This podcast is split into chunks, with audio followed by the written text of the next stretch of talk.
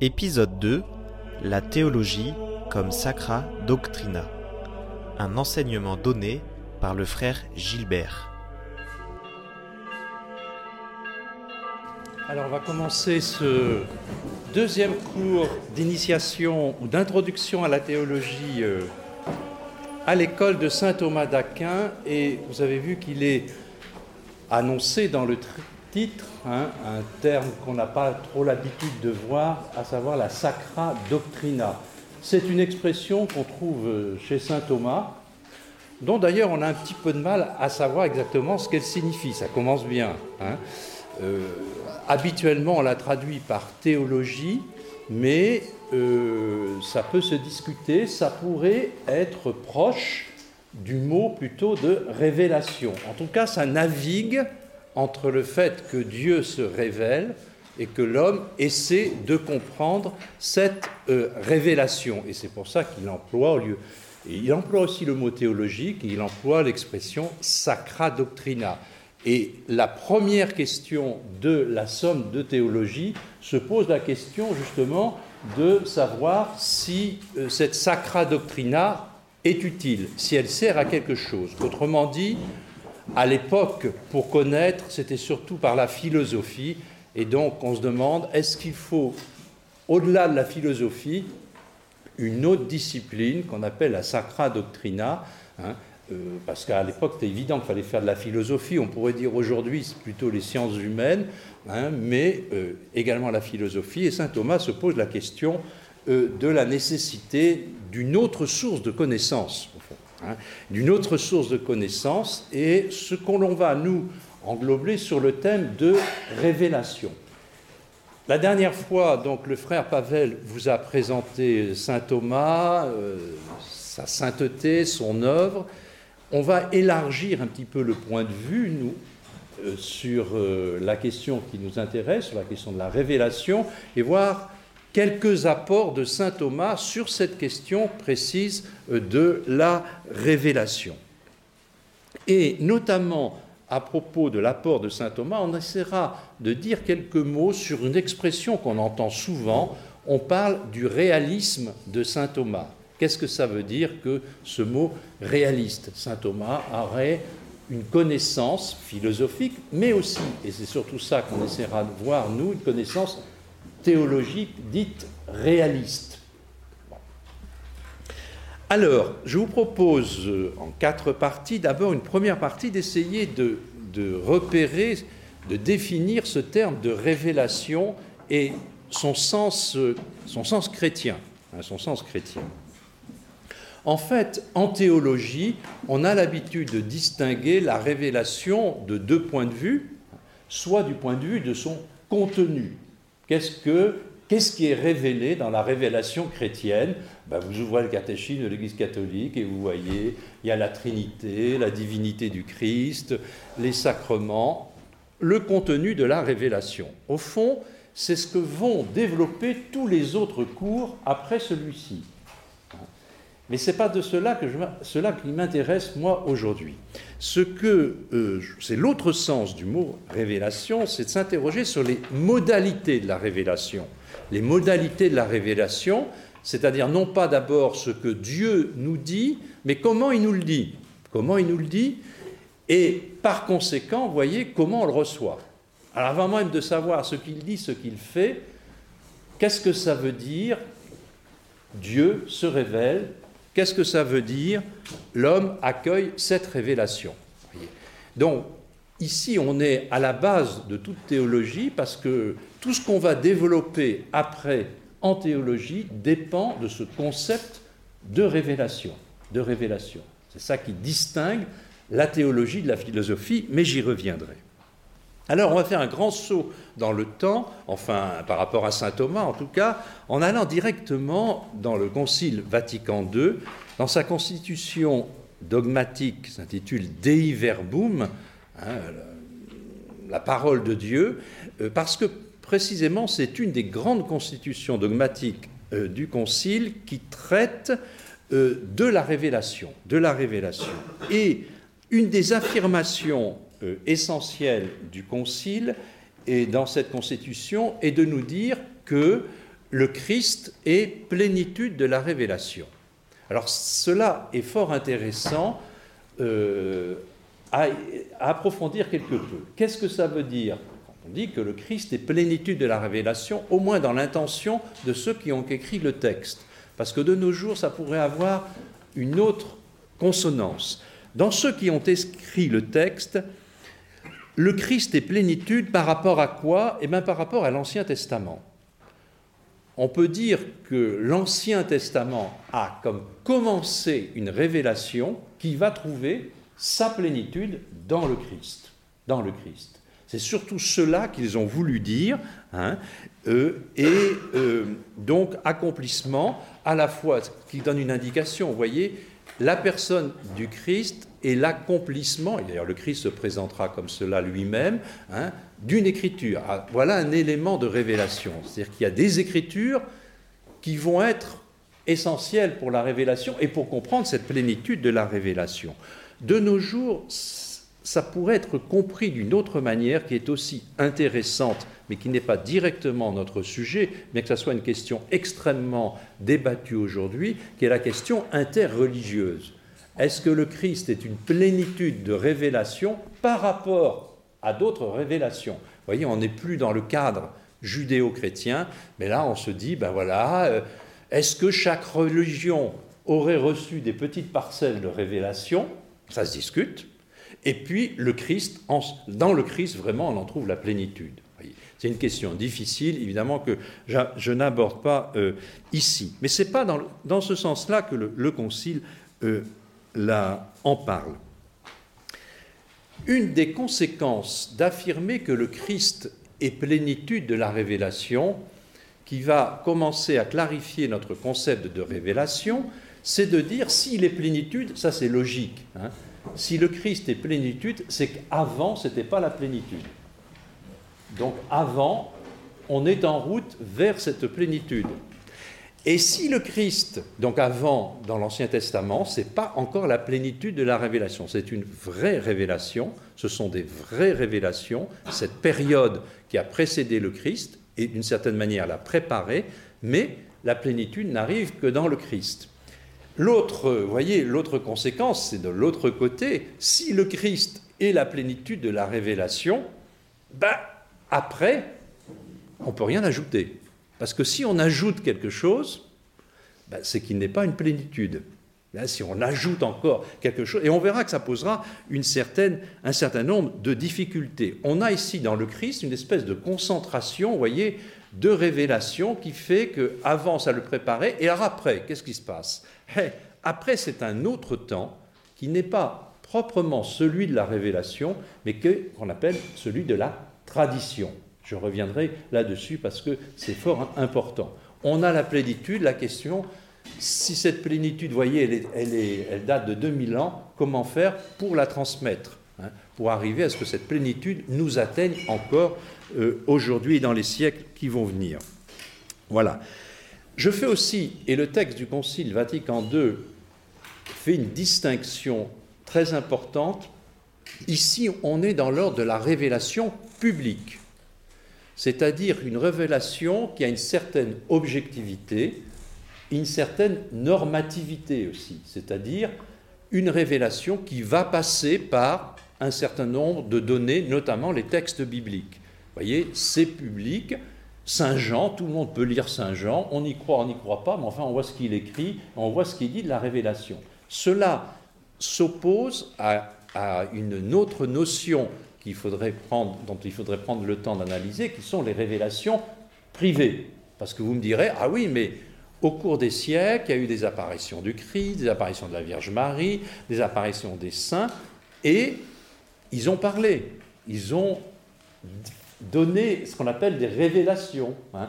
Ce n'est pas dans ce sens-là qu'on l'entend ici. Les révélations privées, c'est un phénomène mystique hein, qui est réel, hein, mais qui doit être articulé correctement à cette révélation dont je vous parle, qui trouve sa plénitude dans le Christ. Et donc les révélations privées, d'une certaine manière, sont comme normées, c'est-à-dire qu'elles sont... Euh, analysé, critiqué par rapport à cette révélation objective et normative dont je vous parle? Ça, c'est quelque chose assez spécifique au christianisme, et je dirais même au catholicisme, parce qu'il euh, n'y a pas un bourgeonnement incessant de révélation dans le christianisme. Ce qu'on peut trouver par exemple dans les, dans les traditions orientales de l'hindouisme, hein, où dès qu'il y a un mystique qui apparaît, euh, ça, crée à nouveau un surplus de, connaissances. Il n'y a pas de ça dans le catholicisme, d'une certaine manière, c'est dans le Christ. Après, voilà, qu'est-ce qu'il en est de ces révélations privées? C'est une autre, une autre donnée. Alors voyez qu'on obtient déjà euh, plusieurs petites modalités de la révélation chrétienne. Une révélation chrétienne, mais elle est chrétienne justement, euh, et donc euh, sa plénitude, c'est le Christ. Il fallait s'y attendre. Hein. C'est dans le Christ que se trouve cette plénitude. Elle est une plénitude aussi non seulement de la personne même du Christ, mais une plénitude dans l'écriture. La révélation chrétienne va euh, jouer euh, sur des textes anciens et sur des textes nouveaux qu'on appelle Ancien et Nouveau Testament. Et donc, il va se réaliser ici un texte biblique qu'on appelle la Bible, qui est composé d'un certain nombre de livres qui ont été définis comme étant ceux qui parlent de la révélation chrétienne et qui trouvent leur plénitude grâce aux clés d'interprétation que donne le Christ. Alors la question de savoir comment a été constitué le Nouveau Testament, c'est une question qui pourrait nous occuper bien une ou deux années, c'est ce qu'on appelle le canon des Écritures, comment on a défini dans l'histoire la liste, la liste des livres bibliques. C'est une question qui est tout à fait passionnante. D'abord, on n'est pas les seuls à l'avoir fait puisque le, judaïsme l'a fait aussi, il a défini son canon des Écritures, et d'une certaine manière, chaque religion définit quels sont ses textes, ses textes euh, principaux, en tout cas. Donc ça, ça pourrait aussi euh, être fort intéressant, mais euh, on n'a pas trop le temps d'en parler. Donc vous voyez, plénitude dans, dans le texte qu'est l'écriture. Mais très rapidement, se pose la question, justement, l'écriture c'est un texte, donc c'est un texte qui doit être interprété. C'est un texte qui doit être interprété sans qu'on perde, d'une certaine manière, la plénitude qui est à l'origine de ces textes, à savoir le Verbe incarné, le Christ. Alors comment ne pas perdre cette plénitude? Eh bien, il y a un autre élément très important de la révélation chrétienne, quoiqu'il ne soit pas proprement de, de l'ordre de la révélation, c'est celui de la tradition. De la tradition. Et, voyez, l'idée qui revient souvent, c'est que pour, on le reverra, demeurer dans la plénitude de l'écrit du Christ, il faut lire les textes, il faut lire les textes de l'écriture dans la tradition. Je reviendrai sur cette expression. Bon. Et puis, voyez, donc, euh, encore une fois, la distinction qu'il faut faire entre révélation, vous voyez, c'est une grande révélation qui est dans le Christ, et les petites révélations privées. C'est des petites, mais qui ne sont pas sans importance, hein, qui ne sont pas évidemment sans importance. Parfois, ça s'inverse dans la conscience des croyants. Parce qu'ils se disent la grande révélation, ah, ça, ça a l'air un peu compliqué, on voit pas trop. Au moins les petites révélations, on y croit davantage. Et là, il y a une inversion qui n'est pas juste parce que c'est la grande révélation qui me permet de comprendre les petites révélations, même si les petites révélations sont parfois des piqûres de rappel pour nous faire souvenir, à travers la figure d'un saint ou d'un mystique ou d'une mystique, euh, un certain nombre de vérités peut-être laissées dans l'ombre. Bon, voilà quelques petites modalités de la révélation. Mais ces modalités, on va pouvoir les préciser dans la deuxième partie que je, dont je voudrais parler, à savoir un certain nombre de déviations dans la compréhension de la révélation chrétienne. Ça, c'est un, grand mystère. Vous savez, saint Thomas d'Aquin se demande à un moment est-ce que c'est bien que le Christ soit venu nous révéler tout ce qu'il nous révèle, vu que ça a provoqué plein d'erreurs? Hein? Il s'est dit bah, plus je révèle, plus on révèle, plus il y a des erreurs qui sont possibles. Alors saint Thomas répond, mais, non, c'est bien. Les erreurs, si ça aide à mieux comprendre la vérité. Donc les erreurs font partie aussi du plan providentiel de Dieu pour nous aider hein, à mieux entrer dans la vérité. Vous savez, c'est un petit peu toujours le même exemple que l'on donne, même chez les philosophes. Un bon médecin, non seulement il doit connaître ce que c'est un corps en bonne santé, mais il doit aussi connaître les maladies pour pouvoir eh bien, accomplir euh, sa profession et avoir une connaissance parfaite. C'est la même chose en théologie. Hein.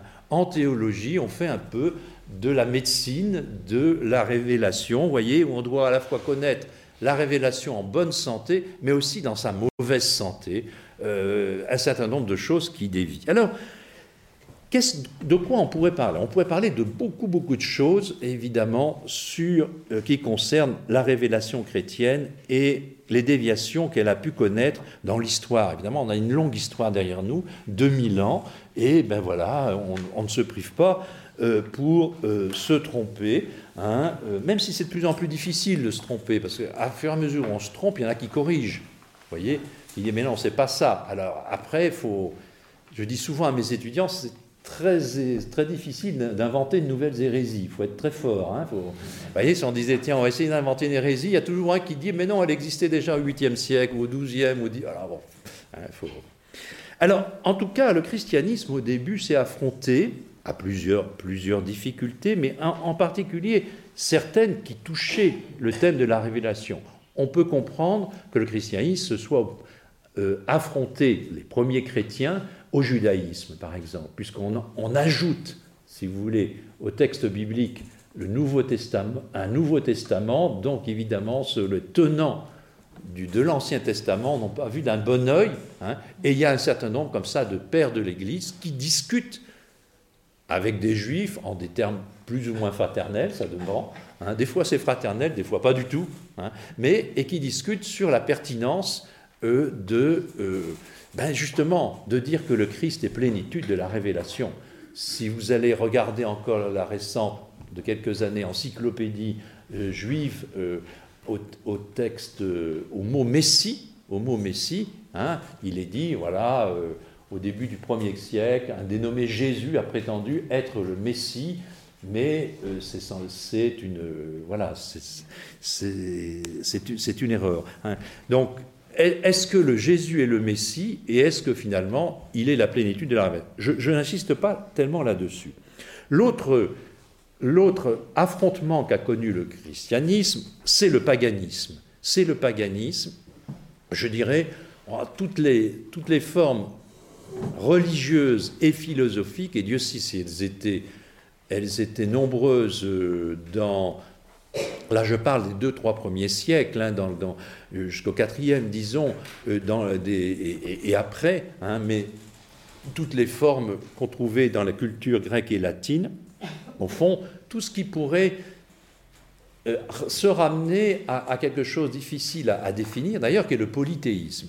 Hein, qui est le polythéisme. Alors le christianisme a une position tout à fait euh, particulière par rapport au polythéisme, hein, parce qu'il reprend bien le monothéisme d'Israël, mais vous le savez qu'il l'amène à une conception trinitaire de Dieu que vous aurez l'occasion, alors de cette année, de voir en long et en large, parce que ça va être les trois prochaines séances, ça sera pour vous parler du Dieu unique tel qu'ailleurs que saint Thomas le conçoit, et ensuite on, on verra les questions sur la Trinité. Mais voyez, face au paganisme, quand même, euh, l'idolâtrie, le polythéisme pose des questions euh, sur euh, et également l'origine de la révélation par rapport à la multitude des dieux.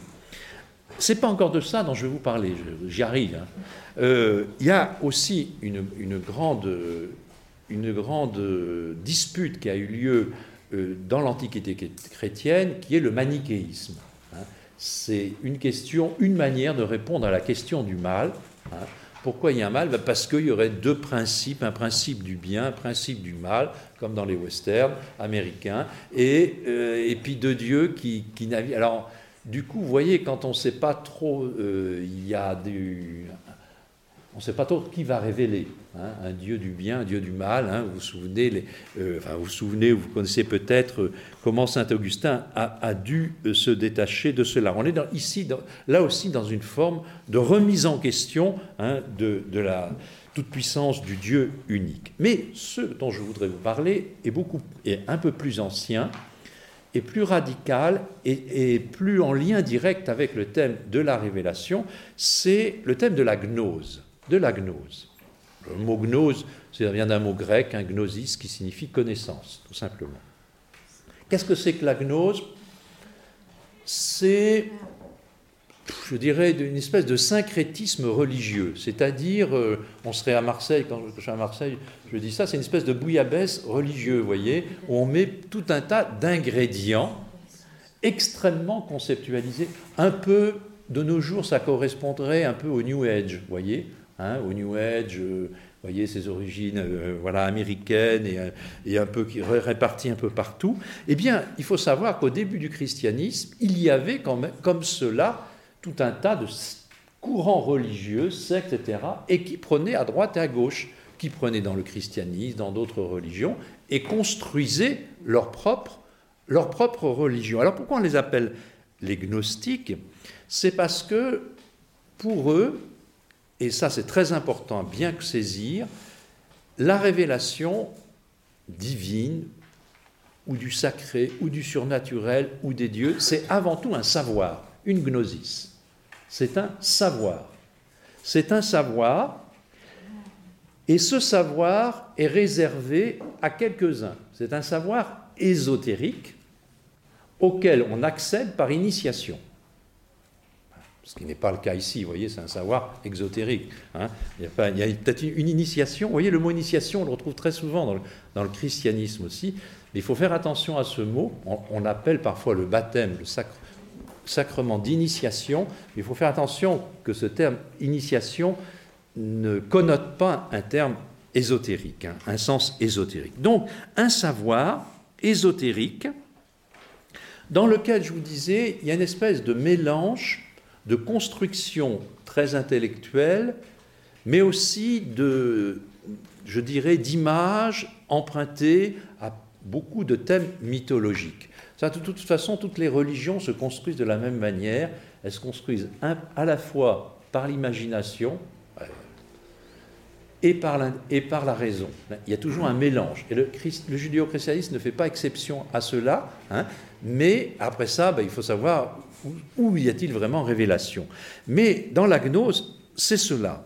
Et euh,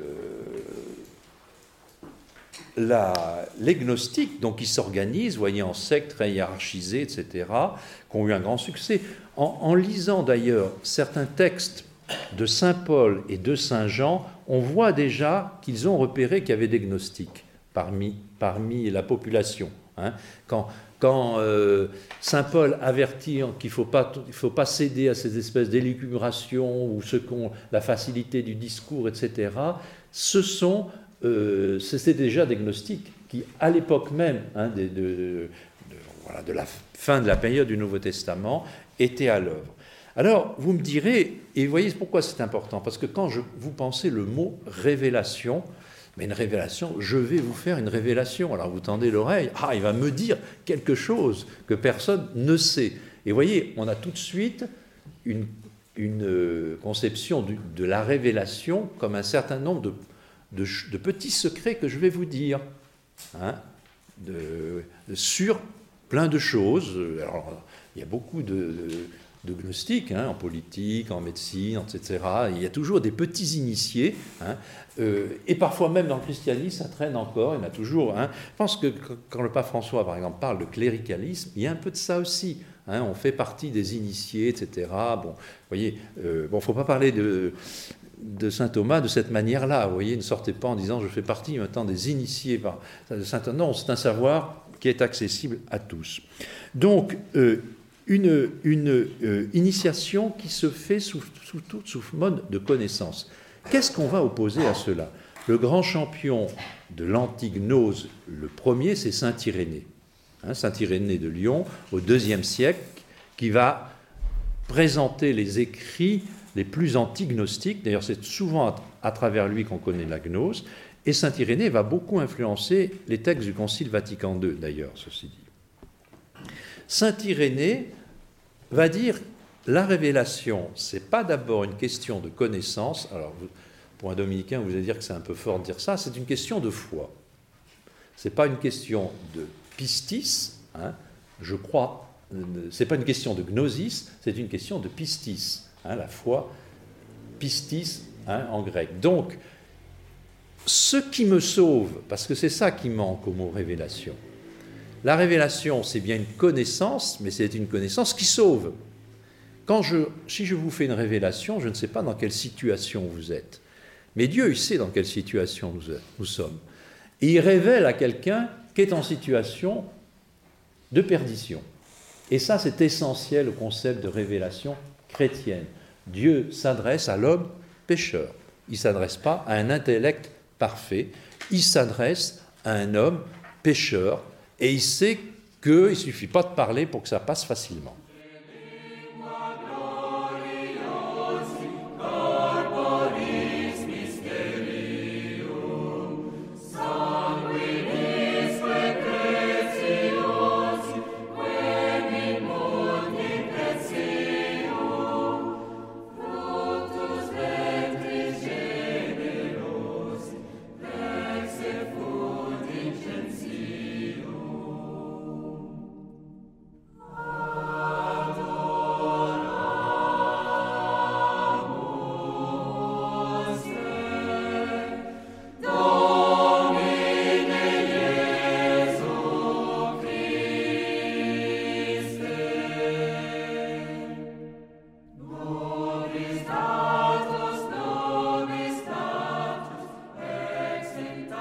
Donc on va opposer au gnosis, au gnostique, cette idée de euh, que, le, salut est d'abord une affaire de foi et donc euh, de révélation d'une foi qui va engendrer une connaissance, bien sûr.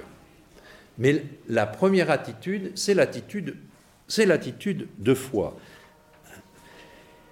Et euh, comment cette foi se structure-t-elle Eh bien, Saint Irénée, qui, vit au deuxième siècle, donc Saint Irénée disait qu'il a connu quelqu'un qui a connu Saint Jean. Donc, vous voyez, il n'était pas loin de l'écriture. Hein. Et bien, Saint Irénée dit si on veut rester dans la plénitude du Christ, il faut croire d'abord, et croire selon la tradition. Selon la tradition. Donc, vous voyez, il introduit cet élément fort important ce qui va maintenir la plénitude du Christ, c'est la tradition, et notamment la tradition apostolique telle qu'on l'a reçue des apôtres. La deuxième chose que va dire Saint Irénée, qui est très importante, si on veut connaître le Christ dans sa plénitude, il faut prendre toute l'écriture, Ancien et Nouveau Testament. Parce que les gnostiques disaient l'Ancien Testament, on n'y comprend rien, ça sert à rien, c'est eux ne, prenaient que dans le Nouveau Testament. Hein, c'est-à-dire on pouvait prendre des propositions plus abstraites, ça entrait mieux dans leur composition. Il y avait un rejet de l'Ancien Testament. Alors c'est très intéressant, c'est que dès le deuxième siècle, d'une certaine manière, le christianisme, qu'on pourrait dire être une nouvelle religion, eh ben, va dire, eh, non, non, si on veut connaître en plénitude qui est le Christ, eh bien, il faut le découvrir dans toute l'Écriture. Hein. ce que fait Jésus aux disciples d'Emmaüs hein, quand il explique ce qui, le, concerne dans l'Ancien Testament. Et de fait, c'est vrai, en théologie, on le voit que si, par exemple, le thème du Messie, si vous ne connaissez pas le thème de la royauté dans l'Ancien Testament, qui est très ancien, qui remonte au moins bah, jusqu'à la royauté de David, etc., parce qu'Israël n'a n'a pas toujours eu un roi. Hein. Il y a eu une période où ils n'ont pas eu de roi. À un moment, ils en ont. Pourquoi? Ça, c'est très intéressant à, se poser la question. Ils ont un roi qui va entrer nécessairement en concurrence avec Dieu. Parce qu'il n'y avait qu'un seul roi, c'était Dieu, comme on le chante souvent dans les psaumes. Mais vous voyez, donc ce thème de Messie, qui, remonte très loin dans l'Ancien Testament, il va aboutir à Jésus. Pas n'importe quel moment quand même à Jésus. Vous voyez, Jésus dit rarement qu'il est roi. Hein. il prêche beaucoup le royaume, le royaume de Dieu, là, mais il acceptera que tardivement d'être reconnu comme roi quand il n'y a plus d'ambiguïté sur sa royauté, c'est-à-dire devant Pilate, es-tu le roi des Juifs? C'est toi qui le dis, je le suis. Mais là, on est, voyez, on approche de la passion, et donc le thème de la royauté n'a plus l'ambiguïté qu'il a pu avoir dans le développement de la royauté, d'une certaine royauté vétéro-testamentaire.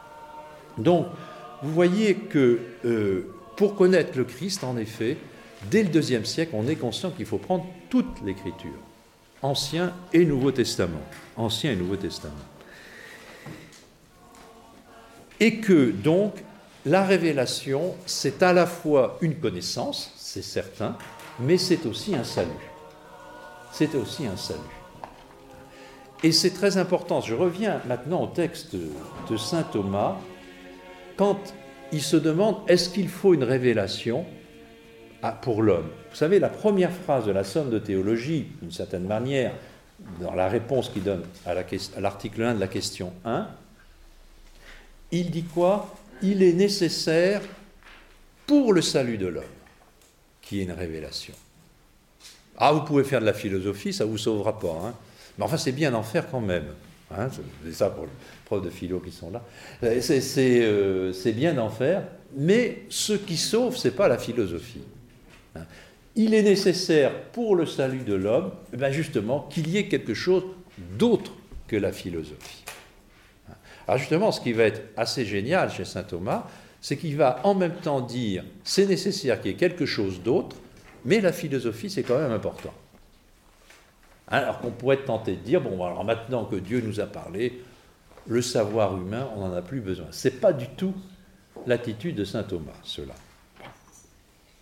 Donc voyez euh, l'idée hein, de ne pas réduire ça, c'est vraiment un, axe extrêmement important et, le, le, le thème du, du salut va devenir un thème très classique chez tous les pères de l'Église. Hein. Le salut en grec, ça se dit soter. Hein. Et donc, on appelle cette manière d'argumenter le motif sotériologie, hein, le motif sotériologique. Pourquoi c'est important? Ben, Parce que c'est important pour le salut des hommes. Pourquoi c'est important que Dieu se fasse homme? Eh bien, parce que pour le salut des hommes, il est important que nous recevions la révélation d'un homme qui est Jésus. Vous voyez, c'est ce qu'on appelle ça l'argumentation par motivation sotériologie. c'est un petit peu savant, mais bon, c'est pas grave. Hein. Donc, une révélation, elle, est nécessairement liée à une sotériologie, c'est-à-dire une question du salut. Encore une fois, pour ce qui est compliqué pour Dieu, c'est qu'il doit, il s'adresse à des hommes pécheurs. Ah, un homme pêcheur, c'est pas un homme qui n'est euh, pas dans le bon niveau d'université ou le bon niveau de classe. C'est quelqu'un pêcheur, c'est-à-dire qui s'oppose à Dieu. Donc il s'agit, voyez, de parler, de s'adresser d'une manière ou d'une autre à des hommes qui ont fait le choix bah, de dire soit carrément qu'il n'y a pas de Dieu, ou en tout cas qu'ils ne veulent pas l'écouter, ou qu'ils veulent en suivre un autre. Hein. c'est tout le, ça, c'est tous les récits de l'Ancien Testament. Et c'est ça qui va être extrêmement difficile, extrêmement difficile même pour Jésus lui-même. Parce qu'au fond, Jésus, il révèle beaucoup de choses. Il dit beaucoup de choses. Il nous dit beaucoup de choses de sa relation à son Père, qui va nous envoyer l'Esprit Saint. Ben, ça semble pas suffire. Ça semble pas suffire. Et c'est pour cela que le Concile Vatican II dira que la révélation, elle est faite à la fois notamment dans la personne de Jésus, de paroles, mais aussi d'actions, d'événements. Hein? Et évidemment, l'événement qui va rendre intelligibles les paroles de Jésus, c'est la croix, la passion de Jésus. C'est la passion de Jésus. Sans la passion de Jésus, il y a quelque chose de notre cœur qui n'arrivera pas à accéder à cette révélation. Ça, c'est ce qu'a senti très fortement Saint Paul. Il parle d'une logique de la croix, voyez D'une logique de la croix. Sans la croix, ben, on peut lire le Nouveau Testament, y prendre plein d'informations, oui, mais on n'a pas atteint le cœur de la révélation. Le cœur de la révélation, il est dans ce que Jésus a mis dans sa croix, dans le cœur du cœur, hein, le cœur de Jésus. Bien. Alors, évidemment, on, ne s'est pas arrêté euh, sur la révélation à poser des problèmes, à poser des problèmes simplement dans l'Antiquité chrétienne. tous les siècles ont, produit leur, euh, leur euh, opposition à, à cette idée de révélation. Disons que quand on arrive au moment de Saint Thomas, le frère Pavel vous l'a expliqué la dernière fois, on est dans une situation où la théologie se développe euh, d'une manière euh, universitaire et va se poser la question de l'accueil ou non de certaines sources philosophiques et notamment d'Aristote. Et je dirais que saint Thomas a dû se situer par rapport à pour, euh, pour saint Thomas, Aristote c'est le philosophe. Après les autres, bon, mais le philosophe, c'est Aristote. C'est pas ça la difficulté. C'est que, en accueillant ces philosophes, quelles étaient les deux tentations qu'on pouvait avoir en voyant qu'il y avait des philosophes qui se répandent dans la culture? Un, c'est de dire Ah, enfin des nouveaux. Enfin, des nouveaux, Aristote était ancien, mais enfin bon, il arrivait, il arrivait dans la culture, donc on disait, bah, c'est là au fond que la vérité, c'est là que se trouve là la vérité, la vraie vérité, et il a pu se construire des courants de type rationaliste, c'est-à-dire qui estimaient que, bah, à, choisir entre une révélation qui est quand même parfois un peu confuse et un peu compliquée, et puis que ce que dit clairement les philosophes, et notamment Aristote, il vaut mieux suivre Aristote. Et cela était déjà vrai chez certains traducteurs, notamment des traducteurs arabes euh, d'Aristote, et euh, de, des traducteurs oui, arabes, et, qui ont euh, donc euh, légué ça au Moyen Âge. Donc vous voyez, il y a ce courant rationaliste qui dit ben, finalement maintenant la révélation, on va la passer au crible de ces nouveaux philosophes. Et puis on retiendra ce qui, qui nous paraît voilà. Alors à l'inverse, quand, certains ont vu ça, on dit horreur, surtout pas les philosophes. Parce que dès qu'on commence à lire les philosophes, eh bien, il arrive ce qu'il arrive, on perd la foi. Bon, c'est pas vrai, enfin, il y en a beaucoup, hein, c'est difficile. Bon, alors, certains ont dit, eh bien, non, il faut en rester purement à ce que nous recevons dans la révélation. Ça, c'est des courants qu'on pourrait appeler plus spiritualistes, hein, plus mystiques, d'une certaine manière, et qui se méfiaient comme la peste de, l'introduction des philosophes. Ça, ça a toujours existé dans le christianisme, du 1er jusqu'au 21e siècle. Hein. Saint Irénée était lui-même assez méfiant vis-à-vis des philosophes, hein, parce qu'il disait, oh là là, ça me rappelle un peu les gnostiques, les philosophes. Mais en revanche, ce qui a sauvé, je puis dire, la chose, c'est qu'il y a beaucoup de philosophes de l'Antiquité qui se sont convertis. Hein, des platoniciens, des stoïciens, et, toute la ribambelle qu'il y avait à l'époque, hein, beaucoup se sont convertis et donc assez spontanément ont composé leur philosophie avec la foi. ça, il y a des grands noms euh, euh, qui sont extrêmement euh, nombreux, notamment en Égypte et pour, l'Antiquité chrétienne. Donc, vous voyez, chez saint Thomas, il faut arriver à se situer par rapport à avoir une espèce d'équilibre d'accueil de la révélation qui n'exclut pas l'intelligence philosophique, tout en ne versant pas dans le rationalisme, et euh, tout en ne versant pas dans le rationalisme. Donc il y a un équilibre à tenir. Il y a un équilibre à tenir et à concevoir une théologie, une intelligence de la foi qui puisse tenir un petit peu les euh, l'équilibre entre les deux. La position philosophique de saint Thomas, elle va, alors il y aurait bien d'autres choses à dire, hein, mais elle, va euh, s'appuyer sur un certain nombre euh, de, de, conceptions que je rappelle et qu'on aura l'occasion de vous rappeler par la suite. Hein. Au fond, dans ce que pose les les philosophes, on peut poser la question comme cela, c'est euh, qu'est-ce que c'est que le réel? Ou comme disait déjà le, bon Platon, qu'est-ce que c'est que le réellement réel? Qu'est-ce que c'est que le vrai réel hein? Euh, Si je demande qu'est-ce que c'est que l'homme, par exemple, je vais dire oh, l'homme c'est ça. Oh là là l'idée d'homme, c'est mieux. Enfin non, c'est pas mal, vous aussi. Hein, mais vous voyez, on peut dire que placer le réel dans l'idée d'homme, c'est quand même autre chose que de la placer dans les multitudes réelles, réalisations imparfaites. Donc la question reste là. Qu'est-ce que c'est que le réellement réel? Bon, pour Platon, c'est plutôt, je dirais, dans l'ordre idéal. Je vais vite. Vous savez, et, ça aura beaucoup de succès dans le christianisme, pour une raison que je vous dirai tout à l'heure. Donc on va beaucoup utiliser au début du christianisme le platonisme. Pour saint Thomas, eh bien, il reprend Aristote. Et pour Aristote, qu'est-ce que c'est que le réel? Ben, Le réel dit c'est pas ce qui vraiment est réel, c'est ce que je vois devant moi, qu'il appelle des substances. Hein? Le réel, c'est Pierre, Paul, ce chien, ce coquelicot, ce poisson, ce chat, pour faire toute la ménagerie du couvent. Hein? Et, c'est cela qui existe réellement dans leur individualité. Ce sont des substances. Nous sommes ici, chacun, pour notre compte, des substances. C'est ça qui existe réellement. Seulement, saint Thomas va un petit peu plus loin. Il dit très bien, Aristote a bien vu ce que c'était que le réel, mais il manque quelque chose dans ce, ce qu'on pourrait appeler ce substantialisme. C'est justement l'idée que ces substances viennent de Dieu, ont été créées par Dieu ont été créés par Dieu. Alors je ne vais pas bien loin là-dedans, vous entendrez souvent parler de l'expression la métaphysique de l'acte d'être. Hein. c'est cela qu'on veut signifier, c'est qu'on veut signifier que, ces substances sont habitées par un acte qui les fait réellement exister, qui est un acte créateur de Dieu.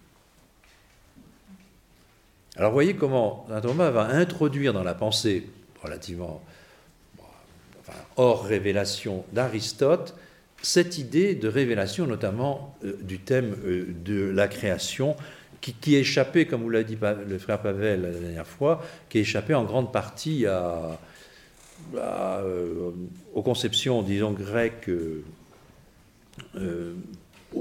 en tout cas telles que le christianisme le comprend. Alors, autre point que saint Thomas va introduire, pour la connaître. Alors c'est très important, vous voyez, cette question de, qu'est-ce qui existe vraiment, ce sont, ben, chacun d'entre nous qui sommes ici. Et ensuite, il y a la question comment l'homme connaît-il? Au fond, on peut dire, bah, il y a bien des conceptions de l'intelligence humaine, mais disons que par rapport à la révélation, quand on présente la pensée de saint Thomas, là aussi, on peut présenter de deux, on peut présenter de deux manières la connaissance. Soit on se met dans une logique platonicienne et on dit comment l'homme connaît, puisqu'il s'agit de connaître les idées, c'est qu'on est comme illuminé. Notre intelligence est une illuminée par un monde idéal qui me permet de connaître ce qui est en face de moi. C'est parce que j'ai l'idée de l'homme en moi que j'arrive à connaître ces réalisations partielles que sont les êtres humains devant moi. Voyez? Donc, euh, c'est une connaissance par illumination. Et là, on comprend tout à fait que c'est eu beaucoup de succès dans le christianisme, parce que la connaissance par illumination, d'ailleurs on emploie ce mot dans le christianisme, y compris pour le baptême, hein, on va transposer ça, puis on va dire, ben, c'est la connaissance par la grâce. De même que le philosophe connaît parce qu'il a une intelligence, eh ben Dieu va se révéler en moi en m'illuminant de l'intérieur, par la grâce. Et donc la grâce est une illumination. Le danger là-dedans, c'est qu'il faut bien faire la distinction entre ce qui est surnaturel et n'est pas surnaturel. Parce que la connaissance, justement, ça va être une des difficultés, notamment qu'on va rencontrer Saint Augustin. Peu importe pour nous. Ce n'est pas la position de Saint Thomas. Elle est tentante. Hein. Pour Saint Thomas, la connaissance ne se fait pas par illumination, elle se fait par abstraction. C'est tout à fait autre chose. Saint Thomas, on n'est pas illuminé de l'intérieur, un peu quand même. N'ayez pas peur, hein, parce que quand faut garder, euh, pour les quelques illuminés qui sont, que nous sommes, il faut quand même euh, garder un peu d'illumination. Moi, c'est pas d'abord ça. Pour, saint Thomas, c'est comme pour Aristote, au fond, notre intelligence, elle est vide. Comment elle se remplit? Eh bien, elle se remplit, dit-il, d'abord parce que nous avons une expérience sensible du monde. Une expérience sensible du monde. Tiens, je vois une table, enfin je ne sais pas que ça s'appelle une table, j'ai une expérience sensible Et à partir de cette expérience sensible, je vais abstraire, c'est-à-dire j'ai 50 tables ici, mais il suffit que je construise par un processus que Aristote explique en détail, l'idée de table qui va me permettre de connaître les autres tables, quand je parle du concept de table, qui est un concept abstrait, ça ne parle pas de cette table, table, table là, hein, ça parle de l'étable en général. C'est comme ça que les idées viennent dans ma tête, par la connaissance sensible. Hein, c'est un des grands adages. Rien n'est dans notre intellect qui ne soit passé avant par une expérience sensible. Tout ce que je connais, je le connais parce que j'ai eu une expérience sensible. Alors évidemment, c'est un petit peu plus difficile de comprendre la révélation quotidienne, comment Dieu se révèle. Eh bien, il, passe quand même pas mal par l'expérience sensible pour se révéler. Quelle est la première expérience sensible de la révélation judéo-chrétienne C'est la parole. C'est la parole. Ça, parce qu'on n'arrête pas de dire parole de Dieu, parole de Dieu. C'est les prophètes qui disent cela. Mais en fait, ces paroles, c'est quand même des mots humains qu'on entend. Et on dit que c'est des mots, c'est la parole de Dieu. Vous voyez, ces mots, c'est-à-dire c'est des choses qui frappent notre oreille, c'est du sensible, qui frappe nos yeux, c'est du sensible, qui sont porteurs d'une signification qu'on va dire être la révélation de Dieu et même la parole de Dieu qui va pouvoir prendre cette forme écrite. Évidemment, l'exemple le, plus important que développera longuement saint Thomas, c'est l'incarnation. Hein. L'incarnation, euh, c'est Dieu qui vient nous parler. Pour venir nous parler, il prend corps, chair humaine, corps et âme humaine. Hein. C'est-à-dire qu'il vient emprunter, hein, euh, il vient emprunter euh, nos mains, nos jambes, nos, par sa, propre humanité. Et ça continue, vous le savez très bien, dans le christianisme avec les sacrements. Les sacrements sont un mélange de choses sensibles, l'eau du baptême, et de grâce invisible, ce qui est donné au moment du baptême, et ainsi de tous les autres sacrements. Hein. Donc il y a une, espèce de, voyez, de composition de notre être qui est à la fois spirituel et corporel. Spirituel et corporel. Et Dieu doit se révéler de cette manière-là, pas par pure illumination, voyez, comme s'il y avait une espèce de de lampe torche dans mon intelligence où Dieu éclaire directement. Ça, c'est du platonisme. C'est pas la position, c'est pas la position de saint Thomas d'une manière générale, d'une manière générale.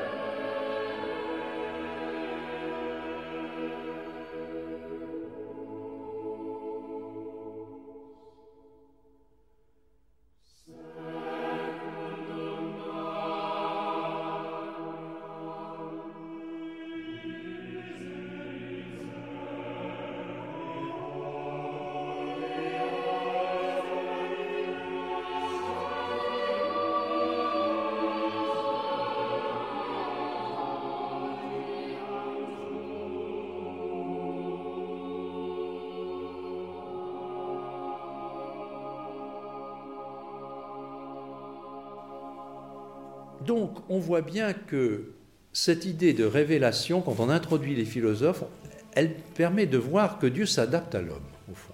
Il va non seulement s'adapter aux pécheurs, mais s'adapter à l'homme déjà, hein, parce que nous ne sommes pas des anges. Chez saint Thomas, il y a toujours en perspective l'intelligence divine, l'intelligence des anges, l'intelligence humaine. Et nous sommes les sommes à devoir connaître à l'aide de notre corps, à l'aide d'images, de sensations. On est comme ça. Si vous étiez, si nous étions des anges, d'ailleurs il n'y aurait pas besoin d'être enseigné, on est de suite illuminé par Dieu et ça va beaucoup plus vite. Hein. Si on enseigne justement et si on vient écouter, c'est qu'on a besoin de toute cette procédure aussi, du, sensible, pour arriver jusqu'à, euh, espérons-le, notre intellect pour l'enrichir. Hein. Donc une adaptation, Dieu est pur esprit, de même que Dieu ne parle pas, vous savez. Dans la Trinité, ça ne parle pas. Je dis ça pour les bavards. Je n'ai pas dit les bavardes, parce que, mais pour les bavardes, Dieu ne parle pas, il, il, a pas de... La parole, c'est quelque chose d'humain. Alors on dit parole de Dieu, mais Dieu n'a pas besoin, pour échanger, de parler. Hein, qui est à l'origine peut-être de toute la spiritualité du silence, qui n'est pas le mutisme chrétien, mais du silence, hein, une espèce de signification qui se fait comprendre plutôt dans un profond silence. C'est nous qui avons besoin de paroles, hein, qui avons besoin de paroles. Donc une adaptation de Dieu à l'homme, et en plus, j'y reviendrai tout à l'heure, euh, de l'homme pécheur. Et importance aussi d'une connaissance qui soit surélevée par la grâce. On a une connaissance naturelle, c'est facile, plus ou moins d'ailleurs, pour le philosophe, de dire ben, je vais parler de l'homme, je vois un être humain et je parle de l'homme. Et parler de Dieu, et c'est parler de quelqu'un qu'on ne voit pas. Hein. C'est ce que je dis en théologie. Le professeur de théologie, il a beaucoup de chance parce qu'il parle toute sa vie de quelqu'un qu'il n'a jamais vu. Euh, donc, les étudiants ben, acceptent ou acceptent pas. Ce qui est ennuyeux, c'est qu'un jour, quand même, normalement, si tout se passe bien, il devrait y avoir une vérification. Hein. C'est-à-dire que les étudiants pourront toujours revenir en disant euh, il paraît que c'est arrivé à saint Thomas d'Aquin, ça, qui est un étudiant qui est, qui apparu aux autres étudiants pour lui dire ce qu'enseigne saint Thomas, c'est vraiment ce que j'ai trouvé au ciel. Bon. c'est le rêve de tout professeur. Hein,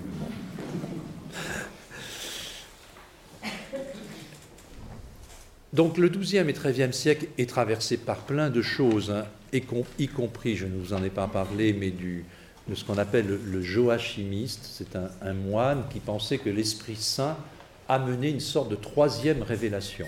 Hein. Euh, c'est un petit peu compliqué à expliquer, mais c'est le Joachim de Fleurs. C'est un moine euh, du XIIe siècle qui a euh, développé une doctrine dans laquelle la révélation se passerait entre les trois personnes de la Trinité. Donc le Père, l'Ancien Testament, le Fils, le Nouveau Testament, et l'Esprit Saint, le, moment de l'Église. Hein, le moment de l'Église. Et là, l'Esprit Saint amènerait de nouvelles révélations. Alors là-dessus, Saint Thomas d'Aquin est absolument contre ce.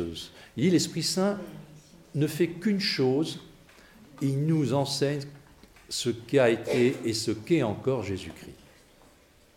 Ce qu'est a été et encore Jésus-Christ. Donc cette, cette euh, cette mystique spiritualiste où l'Esprit Saint nous ferait entrer dans quelque chose de complet, c'est encore assez présent et ça peut se glisser dans ce que je vous disais tout à l'heure à propos des révélations privées parfois. De mal les, accepter. Alors évidemment, tout s'arrête pas au Moyen Âge, hélas. Hein. enfin, hélas, je ne sais pas. Mais tout s'arrête pas au Moyen Âge. Et sur la question de la révélation, il y a eu un moment extrêmement important euh, qui est euh, la, confrontation entre les catholiques et les protestants. Les catholiques et les protestants. Parce que là, il y a une manière, bon maintenant, hein, tout le monde s'apprécie entre catholiques et protestants, c'est très bien, il faut être fraternel, mais il y a quand même des, des, manières extrêmement différentes de concevoir, de concevoir justement cette euh, révélation notamment euh, dans la, place hein, qu'on accorde, je dirais, à certains intermédiaires de cette révélation. Car, vous le voyez, pourquoi on a besoin de révélation? Ben, Sauf exception, mais je n'en ai jamais rencontré, et d'ailleurs je m'en méfierais comme de la peste, jamais Dieu se révèle directement à vous.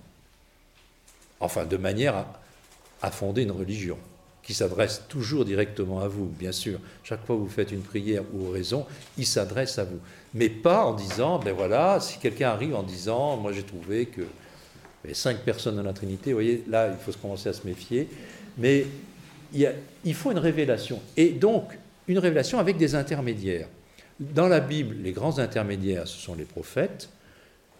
Dans le christianisme, c'est la personne même de, du, Verbe de Dieu, qui est le Christ, hein, qui devient l'intermédiaire, la médiation par excellence. Hein, par excellence. Seulement, cette médiation, elle engendre d'autres médiations. Le Christ non seulement est le médiateur, mais il appelle aussi les apôtres. Et cela va être objet de confrontation avec le protestantisme, justement, quelle place accorder à un certain nombre d'intermédiaires?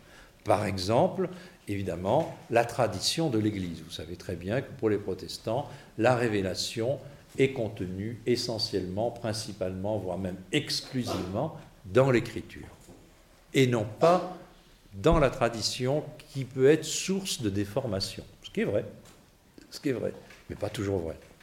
Hein? Alors que dans le catholicisme, on estime non seulement qu'il y a l'écriture et la tradition, mais même que le sens de l'écriture n'est accessible que par la tradition. Vous voyez, c'est deux manières très différentes de concevoir les intermédiaires de la révélation, et notamment les intermédiaires que sont l'Église. Hein.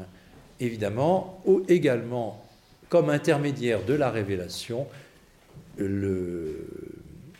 l'enseignement de l'Église, le magistère dans l'Église, et euh, donc c'est-à-dire le pape et, les évêques, joue un rôle essentiel dans la compréhension, la juste compréhension des Écritures, ce que le protestantisme aussi contredit. contredit. Donc il va y avoir cette crise protestante.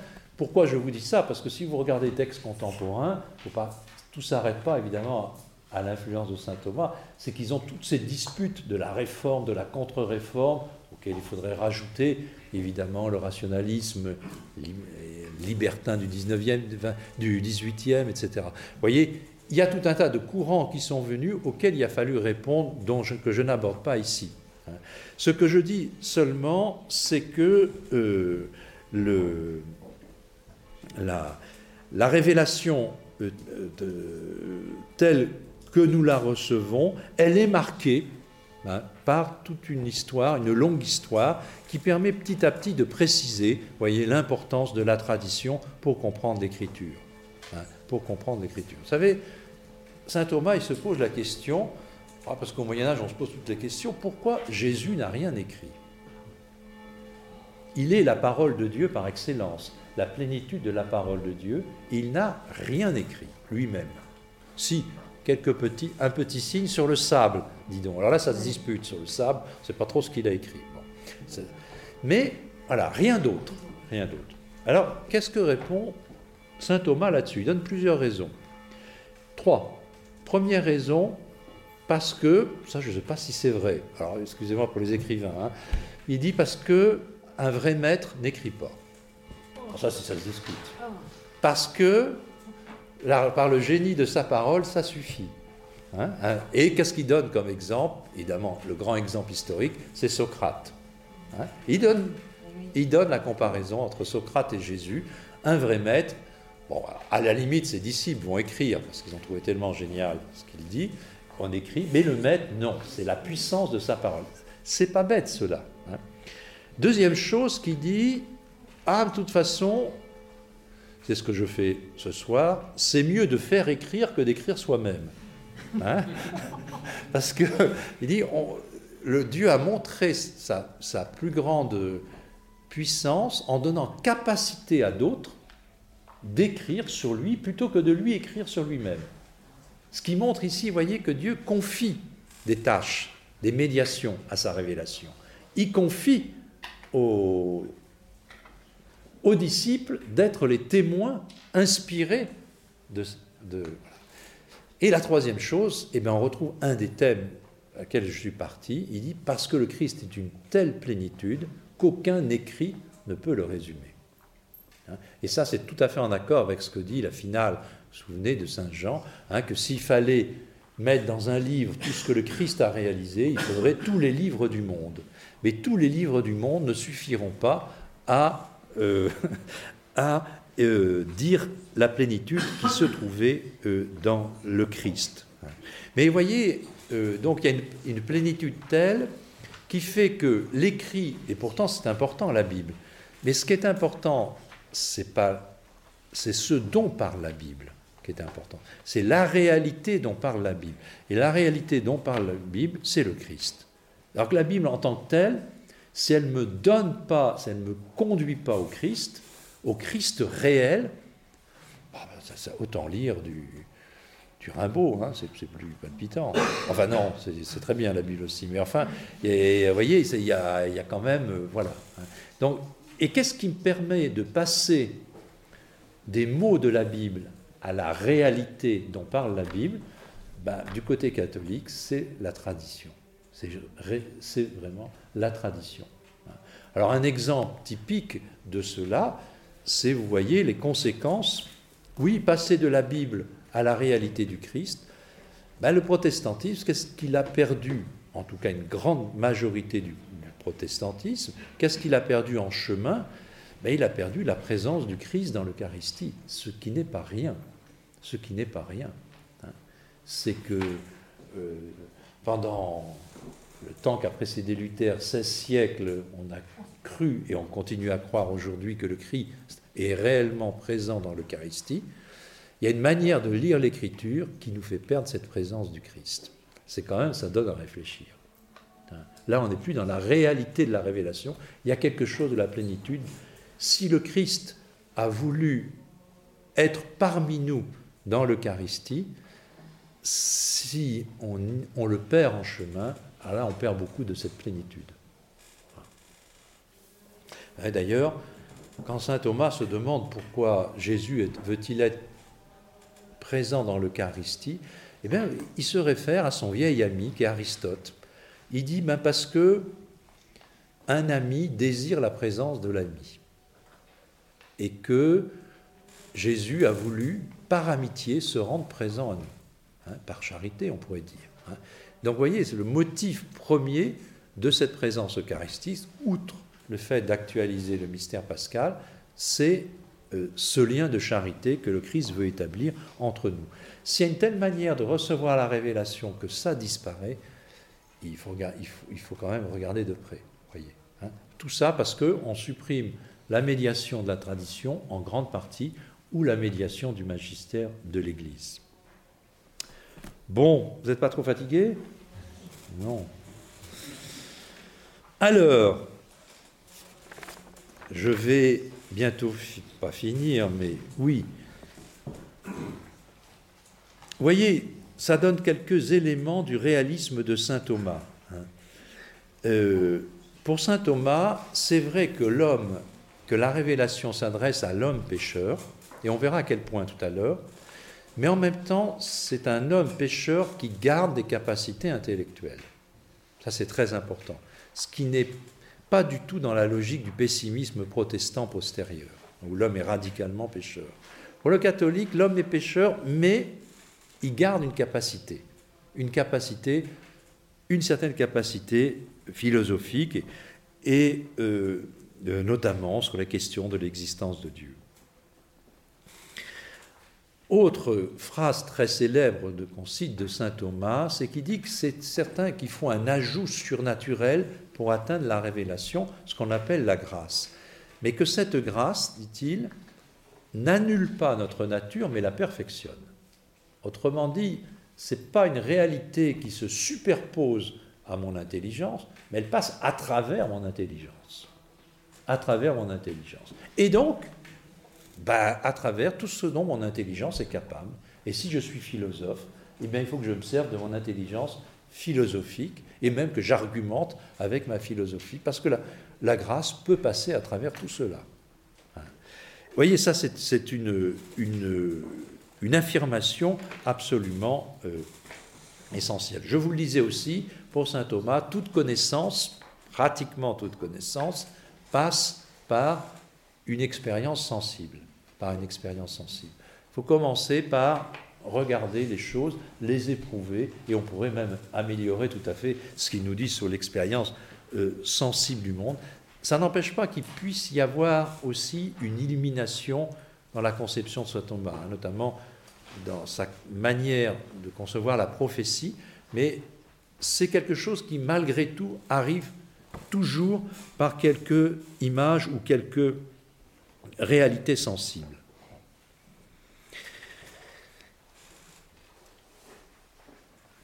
Autre conséquence qu'on peut tirer de la théorie de la connaissance de saint Thomas, c'est que les intermédiaires que sont la Bible de la révélation, la Bible est, aussi un intermédiaire, mais aussi la tradition et en particulier les dogmes de l'Église. Il faudrait expliquer pourquoi l'Église définit des dogmes. On vous le redira à l'occasion de l'étude, notamment du dogme de la Trinité, et bien que ces mots de la Bible donnent une vraie connaissance de Dieu, permettent une vraie connaissance de Dieu. C'est ce qu'on appelle le réalisme thomiste, cela. C'est-à-dire que quand l'Écriture ou les dogmes nous disent que Dieu est Père, Fils et Saint-Esprit, alors on dit oui, on le croit, bon, d'accord, vous le dites, l'Église le dit, très bien. Eh bien, je vous dis non, au ciel, on verra bien. Et on verra ça, qui sont Père, Fils et Saint-Esprit. Ce que nous croyons sur terre, nous le verrons au ciel. Donc c'est là, vous voyez, ce réalisme, cette réalité même du, des mots terrestres, alors que notre langage humain dit bien quelque chose de la réalité céleste. Alors on me dirait comment c'est possible? Eh bien, par une, un procédé qui est, qui est absolument essentiel dans la pensée de saint Thomas, qu'on appelle l'analogie. L'analogie. Alors je vous dis un petit, un petit mot de l'analogie, puis après on arrêtera un petit peu de réfléchir, parce que je, je demande beaucoup. À moi, je parle. Hein. Pour vous, je me sens disponible. Mais... Qu'est-ce qu'on appelle l'analogie Tous nos mots sont humains. Et la question, c'est de savoir comment nos mots humains peuvent parler de réalité divine. Quand Jésus nous dit euh, Père, tout ce que tu m'as demandé de faire, je l'ai fait, il emploie un mot Père. Le mot Père, c'est un mot humain. Ce mot très bien, il est tout à fait adapté pour parler de la paternité humaine. Est-ce qu'il est adapté pour parler de la paternité divine? Alors on peut dire non. Les mots humains, on est enfermé dans notre langage. On peut dire, ah c'est le même mot, ben oui, hop, on l'applique à Dieu. Ah, Saint Thomas, il dit, il est adapté et en même temps pas adapté. C'est ça l'analogie. On peut parler analogiquement de Dieu comme un Père divin. Qu'est-ce que ça veut dire?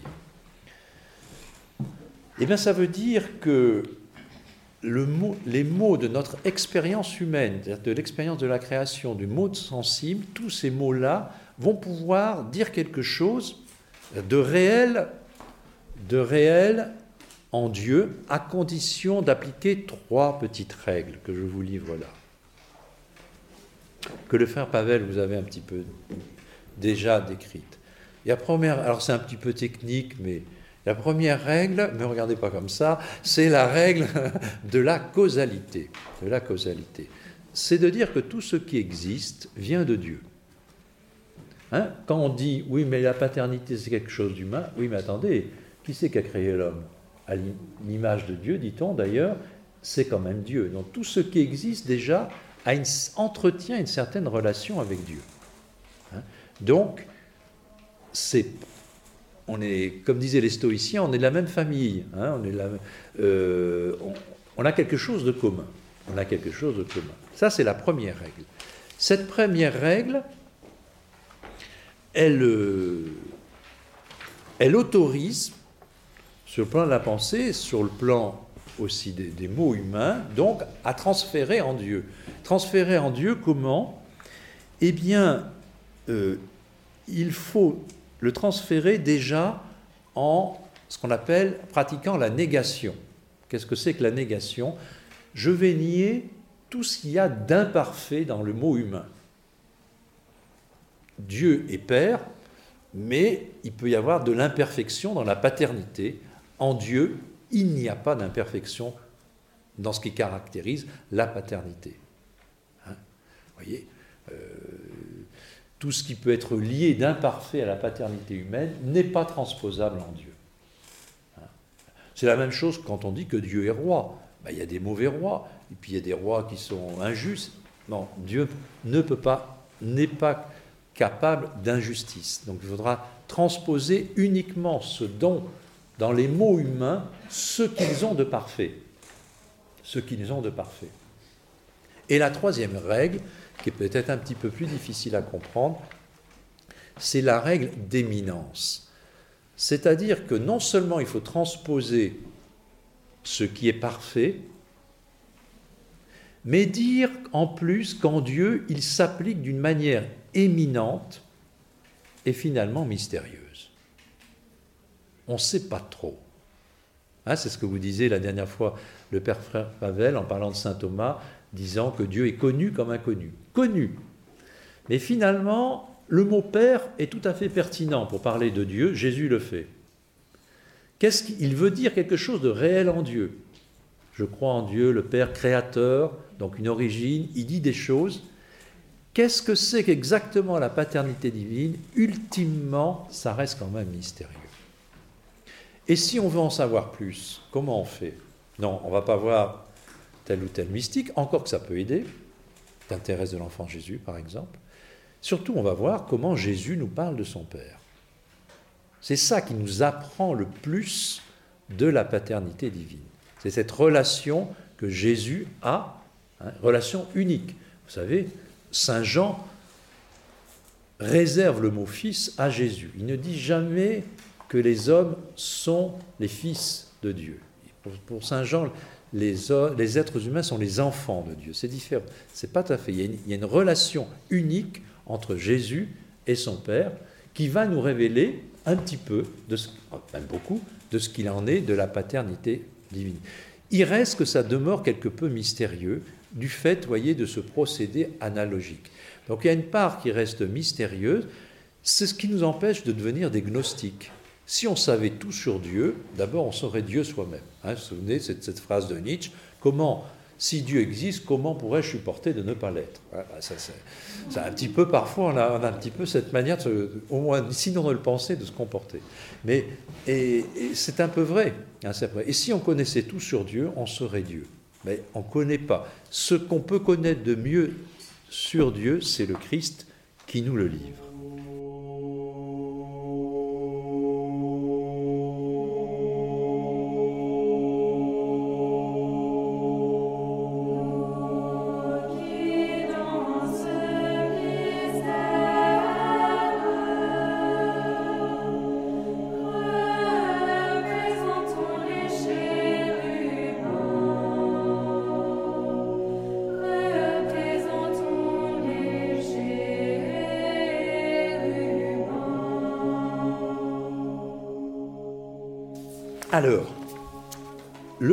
De saint Thomas, c'est également le fait que pour accueillir la révélation, il faut l'accueillir par la foi. Par la foi. C'est-à-dire que dans notre. on aura l'occasion de vous reparler de la foi, que saint Thomas conçoit comme une vertu, une vertu théologale. C'est-à-dire un don que Dieu fait principalement à mon intelligence, pour la mettre à la hauteur de la révélation. Sans ce don, on ne peut pas recevoir la révélation. D'où les questions, est-ce que Dieu la donne à tout le monde? On ne peut pas répondre à toutes les questions. Hein, donc. Euh, vous voyez, c'est, ceux qui n'ont pas la foi, c'est ce qu'ils n'ont pas reçu le don. Et s'ils l'ont reçu, pourquoi ils ne croient pas? Vous voyez, c'est toutes ces questions-là. Mais l'idée, c'est que notre intelligence, vous aurez beau contempler, voyez, euh, la nature, tout ce que vous voulez, jamais vous pourrez accéder aux vérités de la foi, des vérités de la foi telles que le mystère trinitaire. Je peux regarder la création pendant des heures et des heures, je n'y verrai pas le mystère de la Trinité, si elle ne m'est pas révélée. Et pour l'accueillir, il faut l'accueillir par la vertu théologale de la foi. Il n'y a pas d'autre chemin. C'est ça qui va proportionner mon intelligence à. Cette, euh, mon intelligence étant proportionnée, eh bien ensuite, hein, c'est ce qu'on appelle les, vertus théologales, parce qu'elles nous sont données par Dieu. C'est pas nous, on peut pas les, on peut les développer en nous. C'est ce que l'on fait en, réfléchissant, en faisant de la théologie. Hein, euh, vous savez, quand saint Thomas demande quand c'est que l'homme est à l'image de Dieu, il répond toujours c'est quand il fait de la théologie. Enfin, disons aussi oraison quand même, pour faire plaisir à la tradition carmélitaine, mais c'est euh, euh, aussi, pour lui, c'est la, contemplation au Moyen Âge, elle veut dire à la fois l'oraison, la vie liturgique et la réflexion théologique. Les, trois sont très liés, sont très liés, vous voyez, comme une espèce de jaillissement du contact avec l'écriture. hein, de contact avec l'écriture. C'est pour ça qu'on a cette expression sacra doctrina. Ce n'est pas une doctrine qui se, voilà, qui se fait uniquement, voyez, euh, d'une manière théorique. Remarque, c'était vrai aussi pour un certain nombre de philosophes. Hein, euh, Platon disait qu'on va à la vérité avec toute son âme, tout son corps, pourrait-on dire nous ici, hein, tout son être. Hein, et il l'a bien montré. Alors, il est temps de bientôt arrêter. Faisons un petit bilan sur la révélation chrétienne.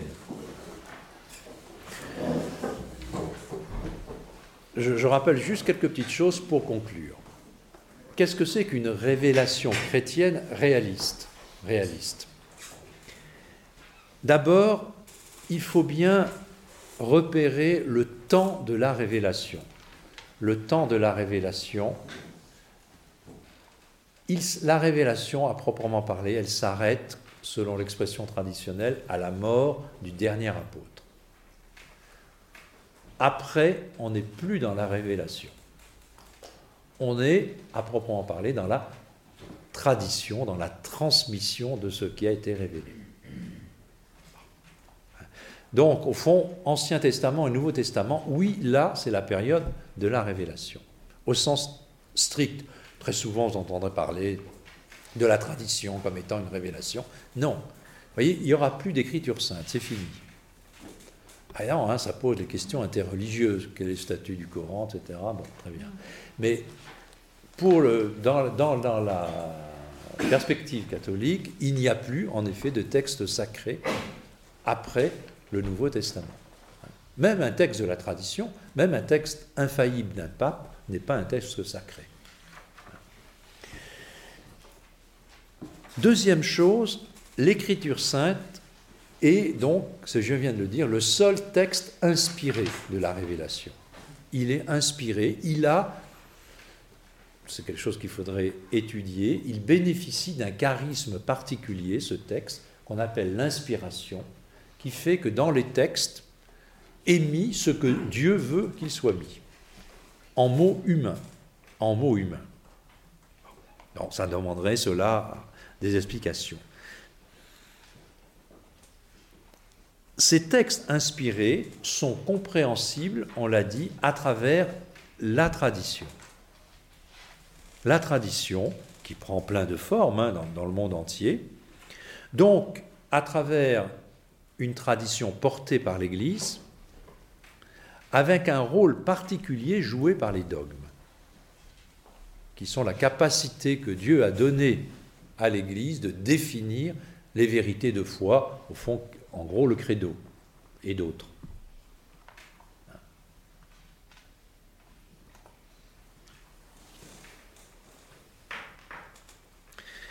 Dei Verbum, par lequel j'ai commencé, dit que pour comprendre la révélation, en fait,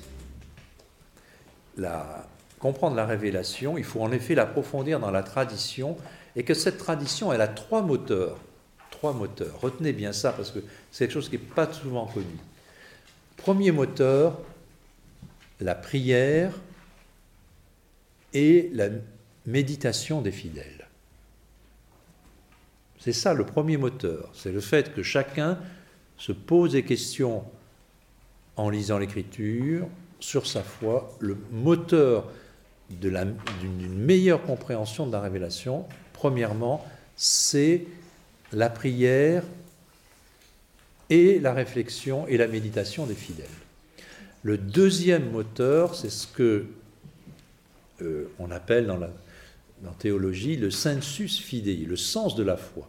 On pourrait appeler ça, saint Thomas le, parle d'instinctus fidei. on a un instinct de foi. Si je vous dis quelque chose qui va contre la foi et que vous avez une foi vive, vous allez réagir non, ça, je sens, je n'arrive pas à expliquer pourquoi, mais c'est pas pas conforme à la révélation. Voyez hein. Il y a un instinct de foi. Il n'est pas infaillible cet instinct de foi, hein, mais il est là.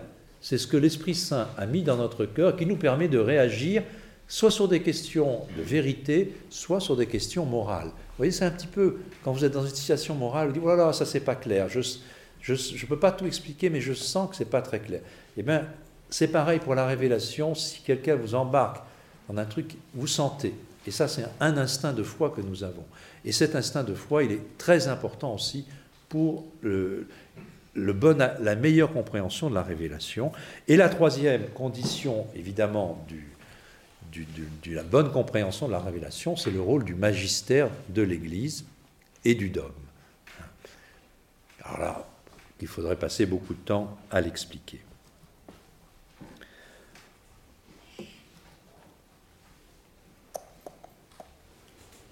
Alors, je finis réellement en vous parlant d'une petite question que s'est posé Saint Thomas. Pourquoi Jésus, pourquoi le Verbe s'est-il incarné? Pourquoi le Verbe s'est-il fait Dieu? Ou comme il dit, convenait-il que Dieu se fasse homme? Alors, on peut trouver bien des raisons, il en donne beaucoup. Mais ce qui est intéressant, c'est qu'il y avait une dispute chez les théologiens, parce que les théologiens se disputent entre eux, hein, parce que sinon, faut bien, ils n'arriveront pas à s'occuper. Il y a une dispute justement entre les dominicains et les franciscains sur cette question. Jusqu'à nos jours, bon, les franciscains, il y en a un peu moins, mais euh, la, dispute continue. Quelle est cette dispute? Eh bien, il y a deux réponses possibles à cette question. D'abord, c'est une, hypothèse qu'on lance. Est-ce que si l'homme n'avait pas péché, est-ce que Dieu se serait fait homme? Vous voyez, c'est une hypothèse qu'on se lance. Est-ce que c'est le péché qui a poussé Dieu à dire, bon, ce pauvre homme est dans une telle situation, il, il faut que je me fasse homme, sinon jamais il comprendra rien à la révélation? C'est une manière, une réponse, qui est la réponse dominicaine. La réponse plus dans la tradition franciscaine, c'est de non, non, non, l'incarnation n'a rien à voir avec le péché, c'est simplement que Dieu se serait fait homme parce que, eh bien voilà, pour diviniser l'homme, hein, c'est ça qui est important pour euh, montrer que l'homme est l'aboutissement de la création, que cet aboutissement, c'est la divinisation dans le Christ, et ensuite pour les hommes. Alors bien sûr, il y a eu le péché, donc il répare le péché en passant, mais l'important, c'est la divinisation de l'homme. Vous retrouvez un petit peu ces thèses, par exemple chez Teilhard de Chardin, sous une autre modalité plus, plus moderne, de son temps en tout cas. Hein. Mais cette idée, voyez que dans l'application franciscaine, au fond, ce qui compte le premier, ils n'ont pas tort, c'est la divinisation de l'homme, c'est que l'homme soit habité par la grâce et surnaturel. On ne peut pas réduire l'histoire entre l'homme et Dieu à cause d'histoire du péché. Donc ce qui est important ici, c'est en effet, c'est de comprendre la venue du Christ comme divinisation de l'homme. Du côté, alors saint Thomas, ce qui répond, il dit, mais quand on lit l'Écriture, l'homme est toujours pécheur. L'homme est toujours pécheur, et donc il vaut mieux dire à partir de l'Écriture que si l'homme n'avait pas péché, ben Dieu ne se serait pas fait homme.